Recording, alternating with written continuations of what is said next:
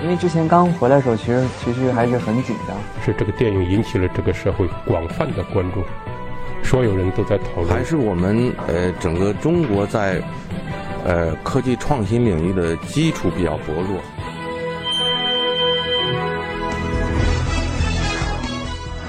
影响有影响力的人，中国新闻周刊。欢迎收听《中国新闻周刊》。本期我们要分享的文章：少女心是一门好生意吗？恋与制作人的火爆似乎是第一次将乙女向游戏和女性玩家推到了聚光灯之下。但事实上，在游戏领域之外，对少女心的挖掘与拿捏，一直是商业世界中人们津津乐道的话题。文章主笔：扶摇。生日快乐，全世界最好的李先生！二零一八年一月十三日零点整，二十岁的辛迪准时在微博上写下了这样一句话：辛迪是上海一所高校的大三学生，李先生是一款名为《恋与制作人》的手机游戏的男主角，霸道总裁李泽言。这天是他的生日，辛迪为他写了一篇同人文。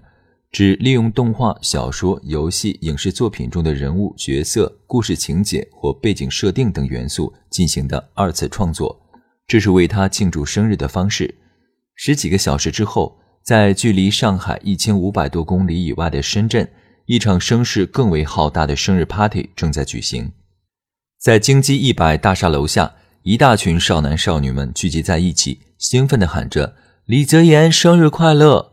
然后高声合唱起了生日歌，在他们面前，那栋深圳第二高楼的楼体外墙屏幕上，巨大的 LED 字幕正在滚动播放：“李泽言生日快乐！你不要大惊小怪，是刷你黑卡买的。”这一幕令诸多目击的深圳市民瞠目结舌，相关的视频、图片马上在朋友圈刷屏了。在人们的印象中，上一个在生日时享受到类似隆重礼遇的。只有青春偶像组合 TFBOYS 的成员王俊凯，而此刻更多的人还在问谁是李泽言。或许在微博上不难找到答案。这天晚上，李泽言生日快乐的话题超越了前一天刚上映的由章子怡、黄晓明、王力宏主演的电影《无问东西》，成为了新浪微博话题榜的第一名。这是来自全国各地的李泽言太太们的功劳。没有人能想到，在岁末年初。一款恋爱养成类手游会突然爆红，上线不到两周就挤下《王者荣耀》，登上 App Store 免费游戏排行榜的第二名。几个虚拟的男主角引发了一场盛大的少女心狂欢，而更让人无法想象的是，他们为之展现出的惊人的经济实力。事实上，不仅仅是在游戏领域，从线上到线下，萌动的少女心背后是一个潜力无穷的女性消费市场。被撩动的少女心，辛迪也在网上看到了深圳的那场庆生活动。同属李太太，她不由得感叹：“我们老李真是国内当红流量鲜肉了，三天两头上热搜，过生日还享受各种应援刷榜待遇。”这样的说法似乎并不夸张。有网友查阅了经济一百大厦的网站，广告位价目表显示，这种外墙屏幕的广告费用为每三分钟十二万元。而这条庆生广告滚动播放了约一个小时，粉丝圈里传说这笔钱是由深圳的李太太后援团众筹而来的。能够享受到如此顶级流量小生待遇的，不只是李泽言。自《恋与制作人》上线以来，另外三位男主角也同样获得了超高的人气。李泽言的生日庆典还没结束，其他男主角的太太们已经操起了心。我家白起是公务员，到时候过生日不能大操大办，太铺张。但玩家们对各自老公的一片心是真真切切的。在新浪微博上，《恋与制作人》的话题阅读量在游戏上线后不到一个半月就突破了二十九亿，各种各样的同人文、游戏截图、表情包、动画视频铺天盖地。能容纳两千人的官方 QQ 群很快就加满了四十个，而这个数字还在不断上涨。在这些群里，热情玩家们的声音几乎二十四小时从不中断，他们讨论着剧情和攻略。分享着各自钟爱的男主角的点点滴滴，还有人大方宣言：干嘛只要做一个人的太太？他们全都是我的。恋与制作人打出的官方宣传语是：满足你所有的少女心，来一场超现实的恋爱吧。在游戏中，玩家扮演的女主角刚刚接手了父亲留下的濒临破产的影视制作公司，想方设法地制作出好看的电视节目维持生计。在这个过程中，他结识了四位身份、性格各异的男主角，上演了一幕幕令人心跳的恋爱大戏。无论是刀子嘴豆腐心的霸道总裁李泽言，儒雅神秘的天才科学家许墨，还是拥有超凡能力的特警白起，又或是纯真可爱的偶像明星周奇洛，总有一款适合你。在这个系统里，专一是毫无必要的。你可以同时和四位完美的男生交往、约会，可以和他们打电话、发短信，互相回复朋友圈。当男主角富有磁性的声音在耳边响起，深情款款地约你一起吃饭、看电影，仿佛就是身边活生生的人，甚至还更好。他们永远会秒回你的信息，永远会在危机关头及时出现。逛街时，总裁大人还会不由分说地掏出自己的黑卡。当然，如果你想要加快闯关进度，解锁全部隐藏的约会剧情，氪金只为网络游戏充值是最高效的方法。辛迪几个月前第一次在微博上听说了这款游戏，他看了一下预告片，觉得画风不错。去年十二月，游戏一开服就入了坑。正值期末复习考试的阶段，但只要稍一有空闲，他都会拿出手机玩上一会儿，上线做做每天的任务，看看剧情发展。四个男主角，辛迪都很喜欢，但最喜欢的还是李泽言。在他眼中，李泽言就是自己的男朋友。他每天都会整理出一些他的苏点发在微博上，从他好看的锁骨和胸肌，到他一句宠溺的笨蛋，都让他心动不已。他觉得李泽言最大的套路就是没有套路，喜欢你就处处为你着想，会做出真正对你有利的决定，而不只是许愿不兑现，也不只会挑你爱听的话说。而且可以随时放下总裁包袱，为你下厨房，为你上树，为你淋雨。辛迪从初中开始喜欢上日本动漫，算是资深的二次元玩家。上大学后，他第一次接触到这种恋爱养成类游戏，很快就入了迷。他玩过的第一个恋爱游戏是日本的《梦王国与沉睡的一百王子》，一直到现在仍在玩。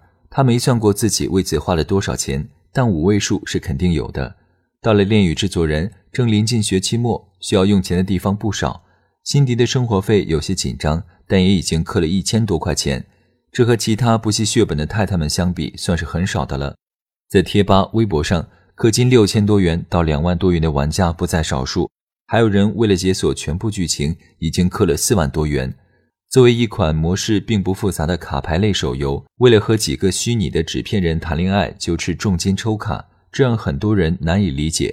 但对于这群少女玩家们来说，这是再正常不过的事。毕竟我贪得无厌，想要你的全部，不管过去还是未来，我要你的时间为我停止，你和信仰我都会誓死守护。没有几个女孩能抵挡得住这样的甜蜜与温柔。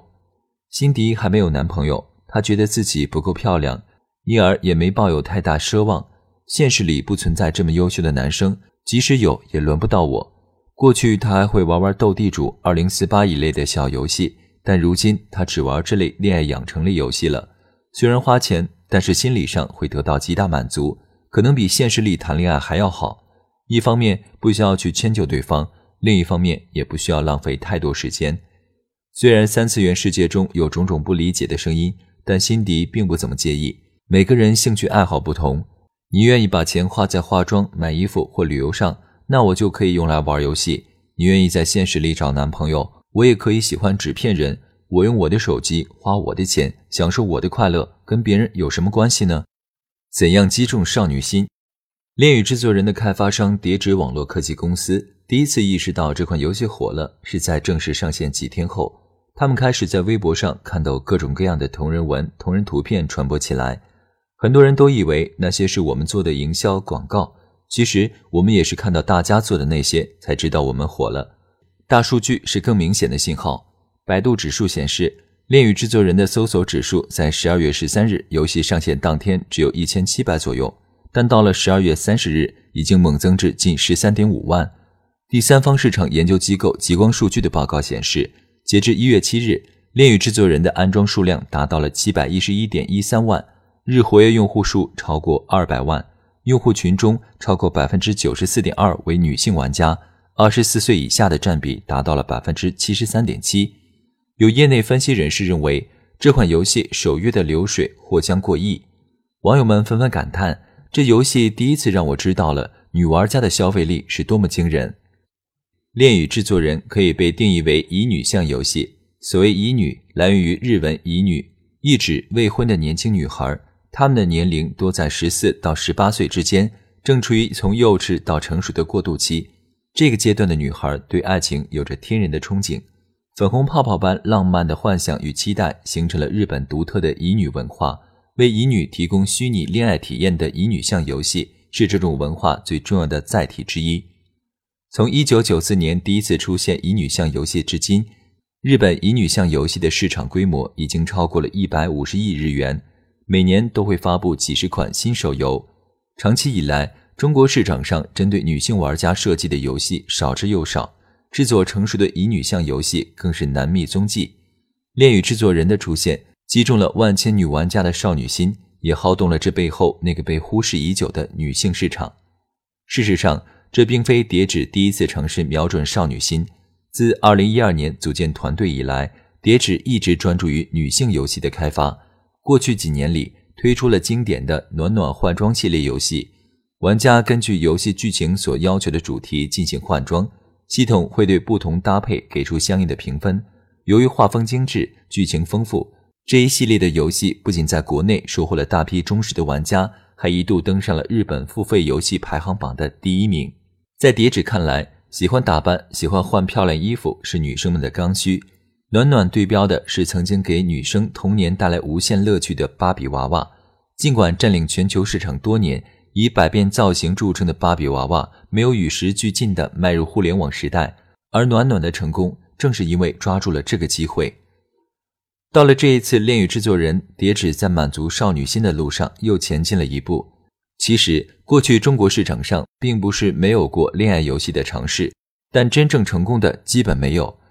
在长达两年多的研发制作过程中，他们也曾无数次的怀疑过，到底什么样的恋爱游戏才能受中国玩家的欢迎。最终，在不断的推翻建立之后，他们选择了一条生活化的路径，因为我们觉得生活是最好的 IP。和大多数游戏公司不同，叠纸团队中的女性成员占据了绝对的比重。恋与制作人的主创人员中，除了程序员是男生外，其他全都是热爱游戏、动漫、二次元的九零后女生，她们本身是创作者，更是测试者。她们深知女生们喜欢什么类型的男友，容易被什么样的细节打动。那些让玩家们高呼“玛丽苏到肉麻”的台词，都出自她们之手。传统的乙女向游戏多以对话推进，但叠纸为恋与制作人设计出了完整的剧情和场景。随着故事的深入，会有越来越多的曲折、反转和悬疑。为了贴近生活，他们非常注意在其中融入中国元素，比如游戏中有一个背着相机的狗仔，名叫卓伟，还有一个长着一张锥子脸、天天拿着手机做直播的网红郝美丽。如果说女性玩家最在意的是男主角的颜值，其次可能就是声音了。为此，叠纸请来了中日两国的顶级声优为四位男主角配音，在中文版本中。给周奇洛配音的是曾在《三生三世十里桃花》中为赵又廷配音的边疆，为白起配音的是在多部偶像剧中为钟汉良配音的张杰。他们本身就拥有庞大的粉丝群，不少玩家起初就是冲着他们来的。不仅如此，为了让玩家们获得最大程度上的沉浸式体验，叠纸又在游戏中设计了虚拟的短信、电话、朋友圈功能，还会根据现实世界的日常生活进行实时更新。一月二十二日，全国多地迎来了二零一八年的第一场降雪。这天早上，每个玩家的系统手机里都收到了男主角之一白起发来的短信：“起床了吗？收拾一下，半小时后我过来送你上班。今早雪刚停，地上积得很厚，你步行上班的话不方便。”诸如此类令人会心一笑的小细节，让恋与制作人屡屡成为女生们在社交网络上的共同话题，也让他们心甘情愿地打开钱包。只为解锁更多甜蜜的可能性，但在叠纸团队看来，与其说恋与制作人击中了少女心，不如说他们成功塑造出了极为优秀的人物。他们不认为这是一个玛丽苏的恋爱故事，那些撩人的情节、台词也不是为了所谓虚拟的恋爱而存在的，他们都是人物塑造、剧情发展的必要组成部分。叠纸负责人举例说，在游戏内测期间，曾有种子用户提出希望能增加触摸选项。这是恋爱类游戏中常见的付费功能。角色可以根据玩家触摸的位置与其进行互动，但他们研究后认为这一角色的人设不符。李泽言是一个总裁，他怎么可能允许你去摸他呢？最终，他们没有采纳这个建议。他说：“我们做恋爱游戏的观念不是做一个恋爱对象给你，而是做一个优秀的角色出来，让你和他产生互动。其他的东西留给你自己脑补就好了。”那么，击中少女心和激发他们的付费欲望是一回事吗？他停顿片刻，给出了肯定的答案。随着时代和观念的发展，现在的游戏玩家和过去相比已经发生了很大变化。如今不需要做复杂的付费系统，只要你做出一款好的产品，击中了他喜欢你的心，氪金其实是水到渠成的事情。